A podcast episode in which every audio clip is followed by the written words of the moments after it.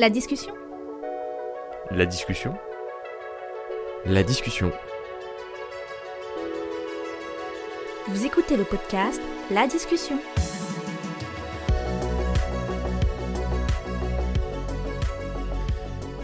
Bonjour et bienvenue dans le podcast de La discussion. Annie Pepper moi-même, Lucas, service civique à Addiction France, et toujours en compagnie de Corentin, community manager sur le projet TikTok. Aujourd'hui, nous sommes en compagnie de l'équipe de communication de PAMS, qui est un programme innovant de prévention des addictions en milieu sportif, piloté par le service d'addictologie du CHU de Clermont-Ferrand. Ici représenté par Clara et Alison pour animer cet épisode autour des conduites addictives liées au sport ainsi que de la bigorexie. Et nous sommes également en compagnie du docteur Michael Biche qui va répondre à vos questions durant cet épisode. Je rappelle que ce podcast est en collaboration avec le projet TikTok, une initiative pour et par les jeunes dans un objectif de prévention et de sensibilisation autour des addictions. Docteur Biche, je voulais vous présenter? Bonjour, je m'appelle Michael Biche, je suis psychiatre euh, addictologue. Euh, je suis vice-président de la Fédération française d'addictologie et responsable euh, du département d'addictologie, qui est le service de, soins pour les personnes addictes à Nancy. D'accord, merci. J'avais une petite question pour commencer. Savoir un petit peu, finalement, quel est un petit peu votre rôle au sein de la structure, quelles sont vos missions, vos objectifs, un petit peu? Alors, mes missions en tant que, responsable de, département, d'un service, hein, euh, c'est euh, bah, bien sûr déjà rencontrer des patients, rencontrer des personnes qui ont des problèmes avec leur consommation, des problèmes avec leur comportement euh, objet d'addiction, euh, et puis c'est aussi participer, contribuer à l'organisation des soins sur le territoire, c'est-à-dire à permettre d'améliorer l'accessibilité des soins, qui reste un gros problème en addictologie hein, pour les addictions, c'est-à-dire que aujourd'hui, si on parle de l'alcool, par exemple, en particulier, beaucoup de gens accèdent pas euh, aux, aux, soins, euh, la majeure partie d'entre eux même. Euh, donc améliorer l'accessibilité, améliorer la lisibilité des soins aussi, et puis améliorer la qualité des soins enfin. D'accord, merci. Comme ce podcast porte autour du sport et de l'addiction au sport, j'aimerais commencer par une question là-dessus. Est-ce que vous pouvez définir ce que c'est qu'une addiction au sport? Donc on peut, définir effectivement séparément euh, d'abord les, choses pour les réunir ensuite. Euh, Qu'est-ce qu'est une addiction? Euh, L'addiction c'est une maladie chronique, c'est une maladie chronique à forte composante environnementale, c'est-à-dire que l'environnement joue un rôle extrêmement important dans l'initiation de la maladie mais aussi dans son maintien.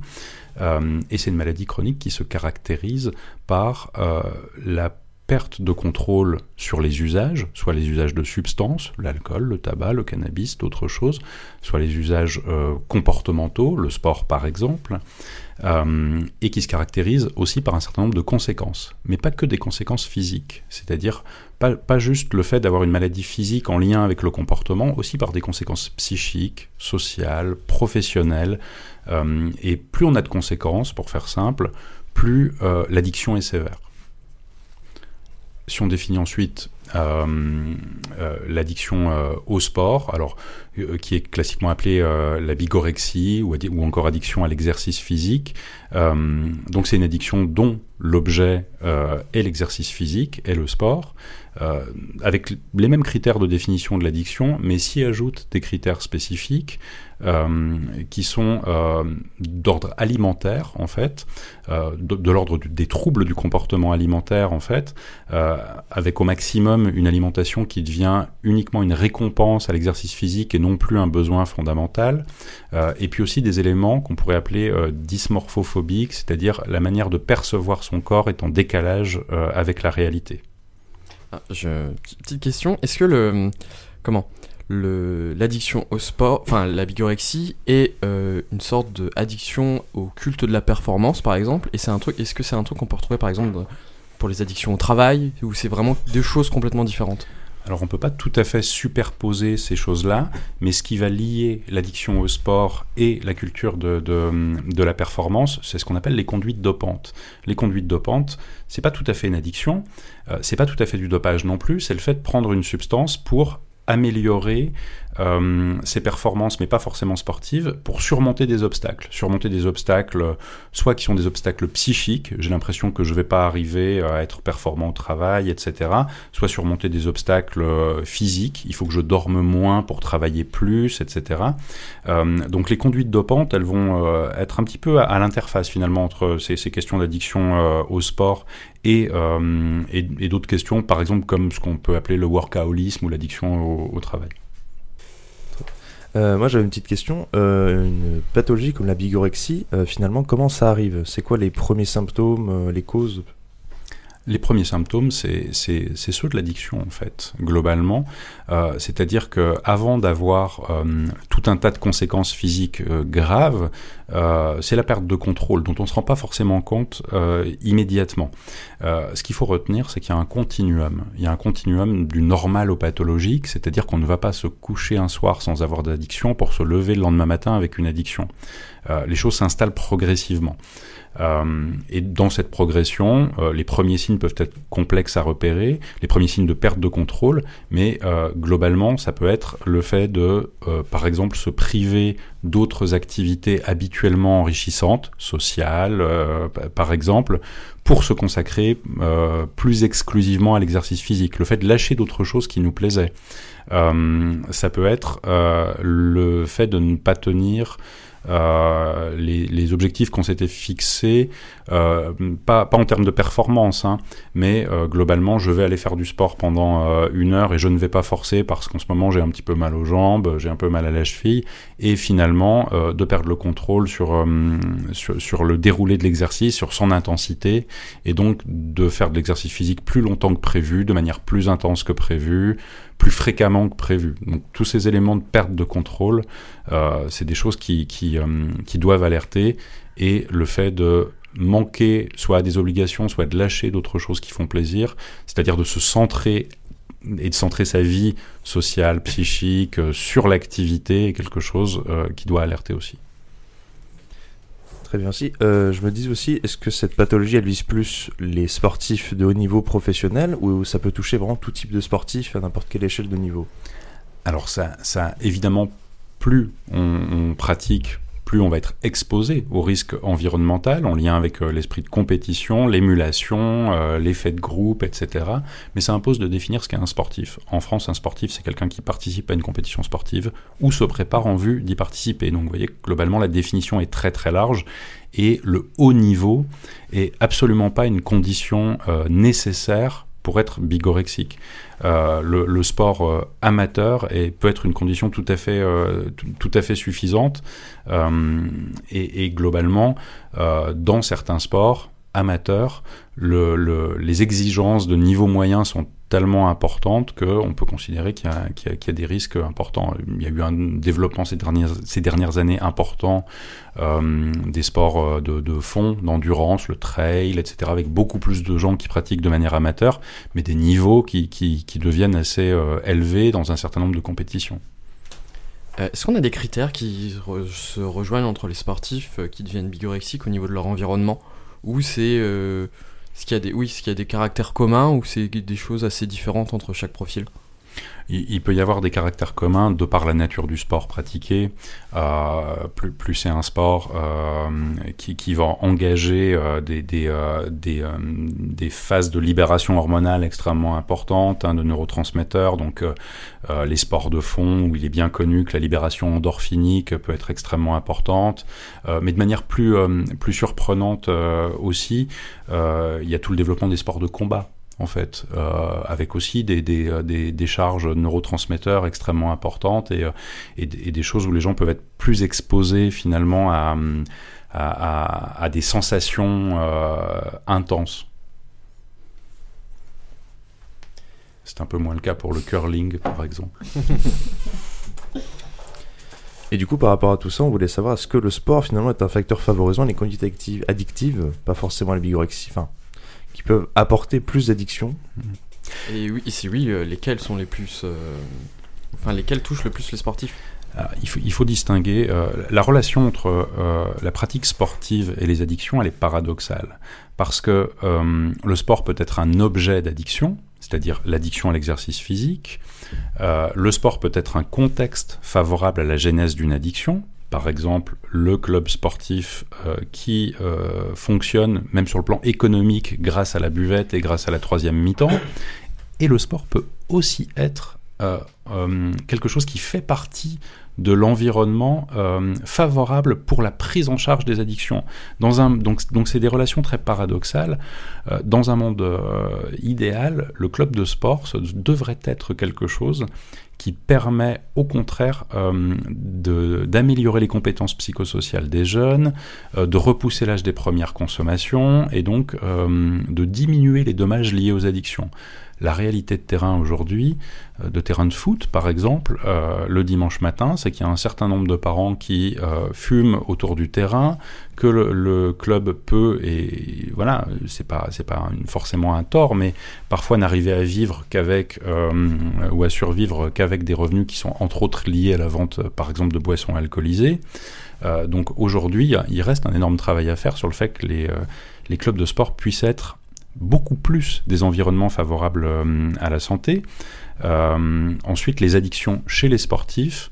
Euh, ben, on peut considérer que dans un certain nombre effectivement de, situations, les sportifs spécialement de haut niveau les sportifs professionnels, qui voilà, ça correspond quand même effectivement fonction des sports hein, de manière différente, mais euh, à des, des, constructions psychiques, à des tempéraments, à un esprit de compétition qui est, plus important, et parfois à des profils de tempérament. C'est pas une maladie du tout, hein, mais on peut avoir un profil de tempérament qui est euh, très euh, en recherche de sensations fortes, et être très en recherche de sensations fortes, ça peut exposer à rechercher aussi ces sensations-là euh, via euh, des substances psychoactives, et puis dans le sport aussi. Oui, alors euh, là vous avez parlé des clubs sportifs, des sportifs, mais est-ce que toutes ces personnes ont de la prévention sur les addictions? Je pense par exemple pour les bars ou pour les euh, bah, même les sportifs quoi. Est-ce qu'il y a un coach qui est là pour avoir un suivi pour leur dire faites attention, euh, ça ça peut être dangereux, etc alors pas encore, ou en tout cas pas, enfin pardon, pas pas encore, ça existe, mais euh, le, le, déploiement euh, sur le territoire national et la place que devraient prendre euh, ces, ces choses-là est pas du tout euh, acquise aujourd'hui. Il y a des travaux de recherche qui montrent qu'il euh, il y a des choses qui sont faisables et qui sont très intéressantes, notamment les travaux de recherche menés par Aurélie Van Hoy. il y a des comités départementaux olympiques et sportifs qui s'engagent très fortement euh, pour la prévention des addictions euh, en club sportif. Le, le, le, comité départemental olympique et sportif du 54 de Meurthe-et-Moselle fait partie de ceux qui s'engagent très fortement là-dedans. Euh, mais globalement, aujourd'hui, on peut pas dire que sur le territoire national, euh, il y a quelque chose qui, qui est suffisamment investi euh, pour le déploiement de, la prévention euh, en club sportif. J'allais dire, en plus, c'est quand même très ancré parce que je vois quand on fait une course ou quand on fait le marathon, euh, on a une bière à la, fin de, cette course. Tout à fait. Il y a un certain nombre de courses aujourd'hui, de trail, de semi ou de marathon, euh, qui ont, du, sponsoring, euh, qui fait que globalement, par exemple, à un kilomètre avant l'arrivée, il y a un grand panneau où c'est écrit dernier kilomètre avant la bière. Euh, alors que, pour prendre l'exemple du marathon, euh, le marathon c'est quelque chose qui, euh, qui pour le marathonien, enfin est extrêmement éprouvant évidemment, mais fait produire aussi au corps une grande quantité de chaleur et déshydrate énormément. L'alcool déshydrate énormément. Et en fait globalement consommer de l'alcool à l'issue d'un marathon, je dis pas que c'est impossible ou que c'est interdit, on n'est pas dans des attitudes prohibitionnistes, mais ça nécessite d'être encore plus vigilant sur l'hydratation euh, à l'issue de la course, parce qu'en fait le risque de déshydratation à l'arrivée devient en fait extrêmement important dans, euh, dans ce cadre-là. Donc euh, en, gros, consommer de l'alcool à l'issue d'un marathon, ça veut dire s'hydrater deux fois plus en fait. Hein. Mais, alors là, ma, question va peut-être paraître un peu innocente, euh, mais, mais même la bière, parce que c'est quand même, quand même composé majoritairement d'eau, est-ce que ça déshydrate quand même? Bah le, vin aussi, c'est composé majoritairement d'eau et tous les alcools qui sont à moins de, de, de 45, qui sont finalement composés majoritairement euh, d'eau, c'est malgré tout suffisant pour qu'ils pour soient déshydratants. Euh, mais du coup, euh, comment un sportif il arrive chez vous? Est-ce que c'est par lui-même Est-ce que c'est un médecin généraliste qui l'envoie vers vous ou un coach qui, qui l'a conseillé? Alors, euh, il faut savoir que les, euh, sportifs euh, présentant des problèmes d'addiction peuvent arriver en, addictologie par, adressage effectivement de leur médecin traitant, par le bouche à oreille, etc. dans le cas particulier de l'addiction au sport, ils arrivent très peu de manière classique aux soins. Parce que quand on est bigorexique, on va très très peu s'identifier euh, à euh, une catégorie de population qui présenterait une addiction et, euh, et, on, et, on, va très peu spontanément faire une démarche de soins pour une structure d'addictologie. Euh, la particularité qu'on a à Nancy, c'est qu'on a choisi de, conventionner en fait un parcours de soins avec le CHRU de Nancy, qui a un service universitaire de médecine du sport qui s'appelle le CUMSAPA, qui est euh, dirigé par le professeur Bruno Chenuel. Euh, et le CHRU de Nancy héberge aussi l'antenne médicale de prévention du dopage en Grand Est.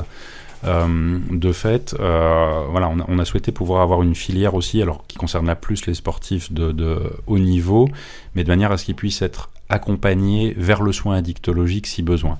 Mais le constat global, c'est que les sportifs amateurs bigorexiques sont euh, un peu une partie immergée de l'iceberg et accèdent beaucoup, beaucoup trop peu aux soins. Si quelqu'un se pose des questions justement sur est-ce qu'il est bigorexique, qu'est-ce que vous lui conseillez de faire? Ou même peut-être des adresses à conseiller sur euh, Nancy ou dans le Grand Est alors, si on, se pose la question sur euh, est-ce que euh, finalement ma pratique de l'exercice physique ou du sport échappe à mon, à mon contrôle, la première chose à faire, c'est de s'écouter. C'est-à-dire que si, on se dit j'ai l'impression que, que, je perds le contrôle, un, chemin important est, déjà fait. si on n'en est pas tout à fait là, on peut donner des conseils à l'entourage aussi, c'est-à-dire que globalement, quand vous pratiquez du sport et que euh, avec des amis, sauf qu'en fait, euh, entre les sessions de sport dans le club avec les amis, vous, vous êtes obligé d'en remettre le, le double euh, en leur le disant ou en leur le disant pas, ou alors que vos amis, vos collègues de sport vous disent que vous exagérez, que vous devriez vous reposer, que vous allez vous blesser, etc. C'est pas toujours facile à, entendre hein, ces choses-là, mais globalement, ce sont des premiers signaux d'alerte. Et en tant qu'entourage, on peut donner un conseil aussi, euh, quand vous pensez avoir quelqu'un euh, dans votre entourage qui, l'est. Euh, comme ces choses-là sont difficilement entendables, le conseil général, c'est plutôt que de dire à l'autre qu'il fait trop de sport, euh, dites-lui votre inquiétude, dites-lui ce que vous, vous ressentez, c'est-à-dire euh, je m'inquiète pour toi parce que je vois que tu, te prives d'autre chose. L'inquiétude d'une personne, ça n'est pas contestable. Si moi je suis inquiet, c'est ma propre inquiétude et je porte pas un jugement euh, sur, sur l'autre. Ensuite, lorsque voilà, on est sportif et qu'on a identifié euh, ces, euh, ces choses-là, euh, bah, clairement, il ne faut pas hésiter à, consulter. on peut en parler à son médecin traitant, bien sûr. Ça nécessite parfois quelques explications parce qu'effectivement, le niveau de formation des professionnels de santé sur ces situations particulières n'est pas pas toujours suffisant. on peut s'adresser à une structure d'addictologie, soit une consultation hospitalière. Euh, soit euh, un XAPA, un centre de soins de prévention en addictologie. Et puis, euh, si on est dans, si on est jeune sportif entre guillemets, on peut s'adresser à une consultation jeunes consommateurs euh, qui sont un peu disséminés sur le sur, le territoire national, mais par exemple il y en a une à Nancy, sur la région il y en a une à Lunéville, et, et c'est des structures donc les centres de soins d'accompagnement de prévention en addictologie et les CJC où l'accueil est discret, où euh, globalement le, le, la confidentialité et le secret professionnel sont assez euh, scrupuleusement respectés. Donc il n'y a pas d'inquiétude à avoir de ce côté-là. Et c'est gratuit. Et c'est gratuit pour, pour et c'est gratuit et c'est gratuit pour l'usager. Ouais, bien sûr. Et moi j'ai une question. Est-ce que la bigorexie, ça peut emmener un sportif euh, à être plus propice à, à d'autres substances? Alors, euh, on, peut tout à fait imaginer que euh, dans euh, l'addiction à l'exercice physique, il va y avoir une participation de substances, de différentes substances possibles, soit en fait des substances qui vont viser à directement augmenter la performance physique, ou à modifier l'apparence physique, des stéroïdes anabolisants par exemple, etc euh, soit des substances euh, psychotropes euh, ou antalgiques qui vont aider à poursuivre l'exercice physique malgré par exemple la survenue de douleurs elles-mêmes liées à cet exercice, finalement, elles-mêmes liées, euh, liées, au sport la plupart du temps, puisque le sport de haut niveau et le sport intensif, c'est très éprouvant pour le corps, et, et même ça abîme le corps, le sport, le, sport, la pratique sportive intensive. donc des antalgiques, euh, et quand on dit antalgique, ça peut être des antalgiques médicamenteux, mais il n'est pas totalement exclu que des sportifs utilisent des psychotropes euh, beaucoup plus classiques à visée antalgique. Par exemple, de l'alcool. Il n'est pas, pas exceptionnel que des personnes utilisent de l'alcool pour soulager des douleurs, euh, pour soulager la composante émotionnelle de la douleur, mais parfois même de la composante physique de la douleur. Quels sont les leviers pour améliorer la prise en charge en fait euh, des sportifs? Est-ce que dans les clubs? Est-ce que c'est intervenir dans les clubs? Euh? alors, euh, il y, a plusieurs niveaux d'action. Il y a bien sûr un niveau d'action qui est de la prévention primaire, c'est-à-dire éviter la survenue d'addictions chez les jeunes, repousser l'âge des premières consommations, ça c'est absolument essentiel parce que plus on consomme des substances psychoactives jeunes, plus on a des risques d'addiction. la prévention primaire, elle est aussi à l'échelle effectivement de la prévention de la, de la bigorexie en améliorant, les compétences psychosociales des jeunes, en leur, permettant d'avoir une pratique du sport qui est, qui est plus euh, équilibrée dans, dans, euh, la vie euh, globale, sociale, etc. ensuite, il y a des, des, actions plus thérapeutiques et globalement, il y a quand même des grands principes thérapeutiques. D'abord, il est absolument pas question de viser l'abstinence. C'est-à-dire que globalement, la sédentarité n'est pas un objectif pour les personnes addictes à l'exercice physique. Euh, l'idée, c'est de réinvestir une activité euh, physique favorable à la santé.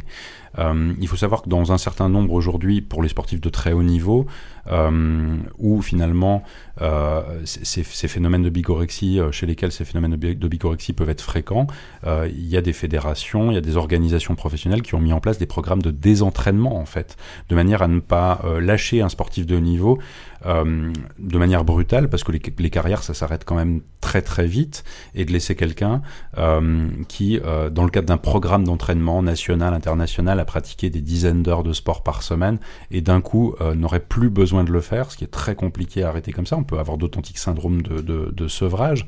Donc pour les sportifs de haut niveau, il, faut des programmes de, de désentraînement. et puis sur l'aspect thérapeutique, ça se base très très peu sur euh, la nécessité de traitement pharmacothérapique. il n'est il est pas très fréquent euh, qu'on ait besoin de donner des traitements médicamenteux euh, aux personnes.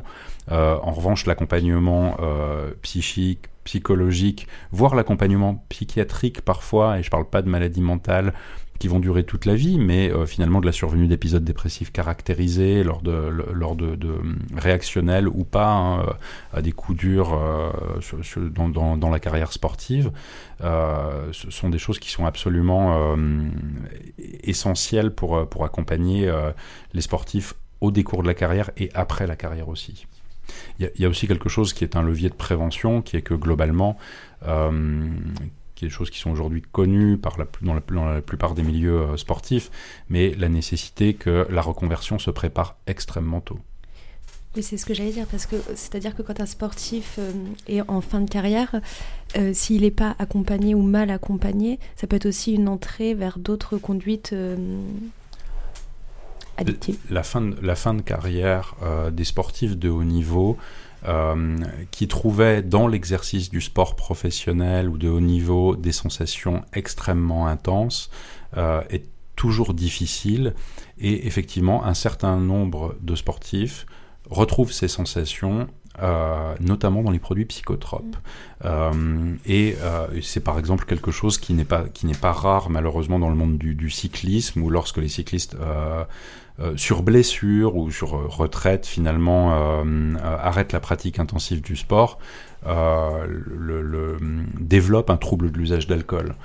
et je dis sportif de haut niveau, mais ça peut être sportif de, de, haut niveau ou sportif intensif amateur finalement qui sur une, blessure va, va, arrêter de faire du sport pendant quelques temps et va en quelque sorte transférer vers un trouble de l'usage plutôt d'une substance. Et quelles substances majoritairement Parce que là vous avez parlé d'alcool, mais est-ce qu'il y en a d'autres qui touchent euh, beaucoup les sportifs? Euh, les liens sont, effectivement variables en fonction des, euh, des, substances. L'alcool, euh, ça, reste une substance extrêmement consommée en France, dont la consommation est socialement très acceptable, voire encouragée, y compris dans le milieu sportif. il y a une relation assez particulière du, tabac et, des sportifs. Je pense au milieu du foot en particulier, où il y a depuis quelques années, de manière totalement incohérente, Hein, sur le plan scientifique, mais euh, un intérêt particulier du monde du foot pour la chicha. Euh, les, footballeurs sont, euh, voilà, sont, ont, un usage, enfin beaucoup de footballeurs ont un usage assez régulier de la chicha dont on connaît très très bien les effets sanitaires hein, en termes d'exposition à des quantités très importantes de goudron, de nicotine, avec de l'eau qui filtre évidemment rien du tout et des, des conséquences sanitaires connues.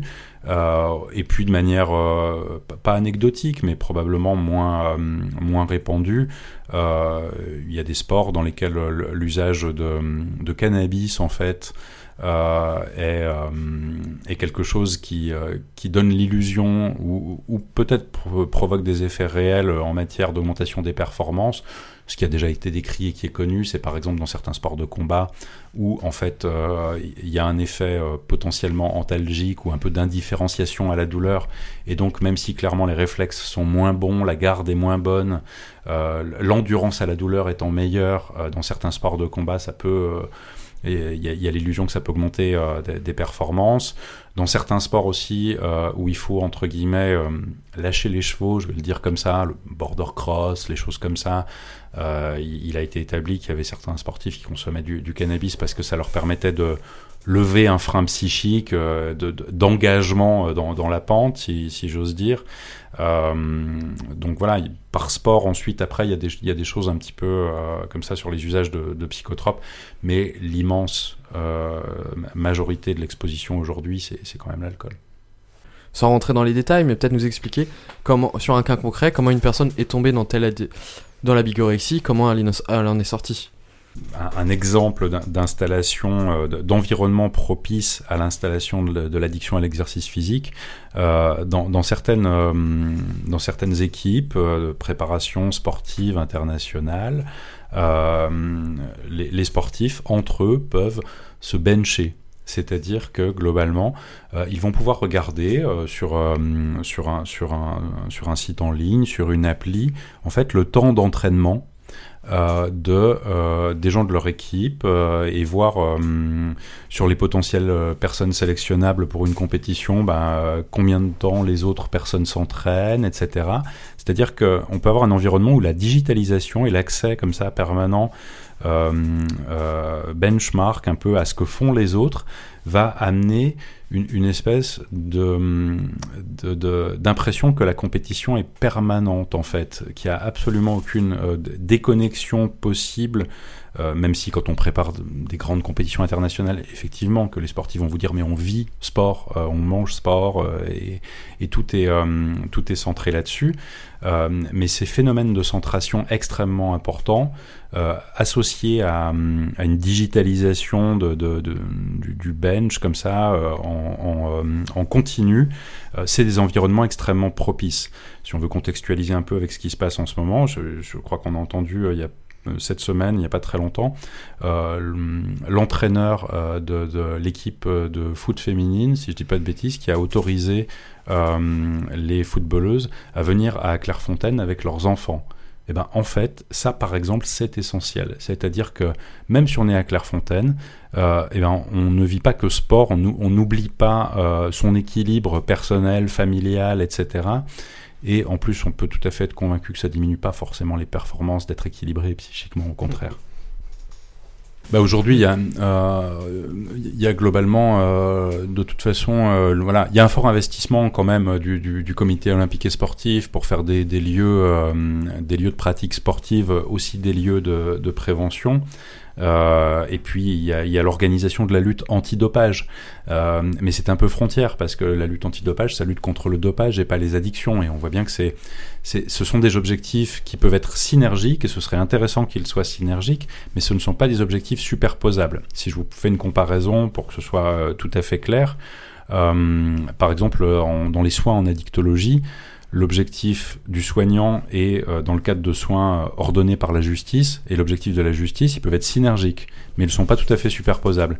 Si j'ai conduit sous l'emprise d'alcool, et que la justice, elle me retire mon permis, son objectif, c'est la prévention de la récidive, de la récidive sous l'emprise de conduite d'alcool. Est-ce que ça veut dire que je vais mieux? Pas forcément. Donc ça peut, j'ai des soins et on m'a retiré mon permis, ça peut être synergique, mais c'est pas forcément superposable parce que les objectifs sont pas tout à fait les mêmes. La lutte contre le dopage, ça vise à euh, supprimer, à annihiler le dopage. La lutte contre les addictions, ça vise à améliorer la qualité de vie. Est-ce qu'on retrouve dans le milieu euh, sportif des euh, produits qui sont pas forcément considérés comme des produits dopants, mais que les sportifs peuvent utiliser et qui peuvent amener à des addictions? Alors pour chaque sport, en fait, il y a une liste de produits interdits.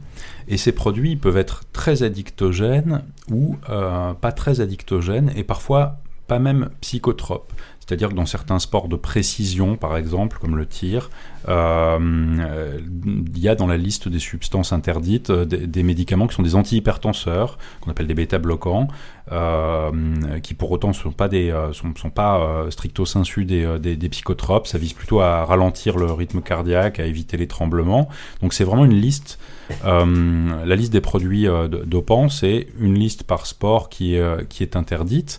Euh, ensuite, euh, il y a un certain nombre de conditions médicales dans lesquelles euh, il peut y avoir une justification pour avoir, une, pour avoir un, traitement, en fait, finalement.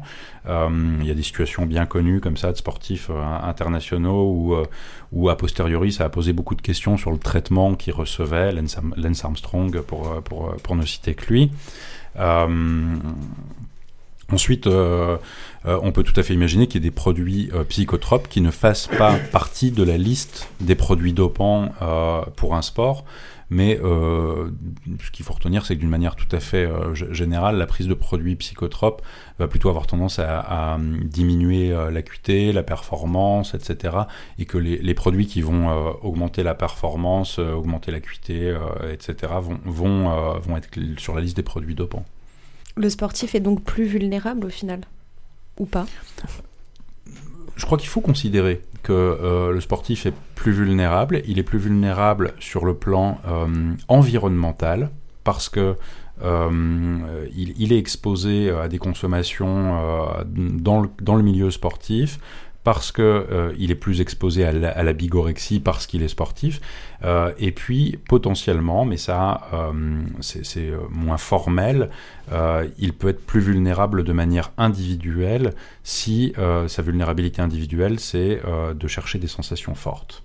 Pendant, pendant la vie de sportif de haut niveau, et il faut être encadré à la fin de, de la carrière pour la reconversion par exemple, moi j'ai fait euh, plusieurs sports à euh, droite à gauche. J'ai jamais eu de prévention sur euh, tous les sujets qu'on vient d'aborder à l'instant. Mais c'était des petits clubs, hein, mais rien de gros. Mais est-ce que, peut-être, vous savez, est-ce que l'État envisage des choses? Est-ce que des, des, associations pensent faire quelque chose autour de ça? Ou on est vraiment encore. Enfin, ouais, est-ce qu'il y a je, je vais absolument pas prétendre tout, tout, connaître tous les euh, tous les engagements, ni même euh, ni même euh, gouvernementaux, ni, ni même de tout, de plein d'instances locales sur ce sujet. Ce qui est certain, c'est que c'est un sujet qui qui mobilise de plus en plus et et par exemple, l'olympisme, enfin les comités olympiques s'y intéressent quand même beaucoup. Mm. C'est aussi une grosse contradiction du fait que le sport est considéré comme un, enfin, quelque chose de, de bien, enfin, de bien-être pour la santé, enfin de bien-être pour l'individu, euh, c'est bon pour la santé. Euh. Oui, c'est un, un, vaste sujet, mais on ne peut pas s'arrêter sur les, sur les paradoxes. Il y a, le sport est favorable à la santé, pourtant il y a une médecine du sport. Vous savez, c'est des choses qu'on disait pour la médecine du travail aussi euh, il, y a, il, y a, quelques années. mais ce qui est certain, c'est qu'il faut bien distinguer l'activité physique euh, par opposition à la sédentarité, euh, c'est-à-dire que globalement l'activité physique n'a finalement pas grand-chose à voir avec le, avec, avec le sport. Hein. Euh, l'activité physique c'est quelque chose de régulier qui comporte pas de dimension de compétition ni même euh, d'émulation. C'est pas quelque chose qu'on peut envisager de manière cumulative, c'est-à-dire je ne peux pas ne pas avoir d'activité physique pendant un mois puis faire toute mon activité physique du mois euh, d'un coup. C'est forcément régulier. Euh, le, sport, c'est euh, vraiment participer ou se préparer en vue de participer à une compétition sportive. Et euh, je suis pas médecin du sport, mais il, il fait pas un doute que le sport est éprouvant pour le corps. Bah écoutez, moi je vais avoir un petit peu votre avis. Alors à titre personnel, je regarde un petit peu tout ce qui se passe dans certains sports, notamment la musculation, et on voit, enfin je trouve, qu'il y a un petit peu une ritualisation dans ce sport, avec beaucoup de produits et d'usages de, de produits comme par exemple la whey, tout ce qui est protéines, mais aussi d'usages comme l'ammoniac, un petit peu comme stimulant, et tout ce qui est produit. J'ai vu même certains sportifs qui utilisent des médicaments comme de l'adéral par exemple pour avoir plus de concentration durant les séances. Euh, C'est quoi l'adéral? Euh, Je connais pas du tout. c'est un médicament pour traiter les troubles euh, de- d'hyperactivité. Voilà. Euh, ce sont des médicaments euh, qui s'apparentent, qui sont amphétaminergiques en fait. hein, donc euh, ça n'est pas, ça n'est pas très, je, je vais pas le dire comme ça, pas amphitaminergique. Ce, sont des, ce sont des médicaments psychostimulants en fait. lorsqu'on n'a pas la maladie pour laquelle c'est prescrit, ou ça vise plutôt à réguler un dysfonctionnement. Lorsqu'on n'a pas cette maladie et qu'on prend du méthylphénidate, des choses comme ça, ce sont des médicaments psychostimulants, mais aussi cardiotropes qui vont accélérer le rythme cardiaque, euh, euh, donner une sensation d'augmentation euh, de l'efficience de l'acuité, etc. Ce sont des médicaments extrêmement dangereux lorsqu'ils sont pris hors cadre, hors cadre médical. Et effectivement, la musculation, le culturisme sont des, euh, sont, des, des pratiques sportives dans lesquelles euh, euh, on est, les, sportifs sont très exposés à la consommation de différentes substances, soit des stéroïdes anabolisants, soit des compléments alimentaires. Et il y a vraiment une la digitalisation du marché de tous ces de tous ces produits a vraiment en plus augmenté le- les risques parce qu'aujourd'hui on, on trouve euh, en vente sur internet, parfois promus par des influenceurs, euh, des produits qui arrivent en France euh, par colis qui n'ont pas pas de normes en fait euh, européennes, euh, qui, qui, con- qui contiennent parfois des produits dangereux en quantité qui sont pas bien connues. Euh, donc oui, les, les, euh, les gens qui font du culturisme, de la, de la musculation sont, sont, euh, sont euh, souvent très exposés euh, à ces choses-là. Et puis dans des cas plus, euh, plus extrêmes, euh, effectivement, il y a des gens qui, qui euh, s'injectent euh, de manière régulière des, euh, des produits avec euh, des, euh, des comportements authentiques d'addiction à la pratique d'injection, finalement, chez, chez certaines personnes aussi. C'est moins, fréquent, mais ça existe. Alors là, on arrive sur la fin de l'émission. À moins que vous ayez peut-être des petites questions à rajouter pour l'instant, ou pas du tout? Non. Non? Moi, je voulais savoir, euh, pour une petite question ouverte, c'est euh, pour vous, quel est le sujet au niveau des addictions qui est le plus important, qu'il y a le besoin de. Enfin, faut faire quelque chose, quoi, parce qu'on est en retard euh, dessus. La prévention. Euh, en, en un mot, euh, euh, la prévention. En France, euh, on est mauvais en prévention. Euh, de- on est très très mauvais en prévention. Ça veut dire quoi? Ça veut dire que globalement, euh, on a de plus en plus de gens qui ont des maladies chroniques.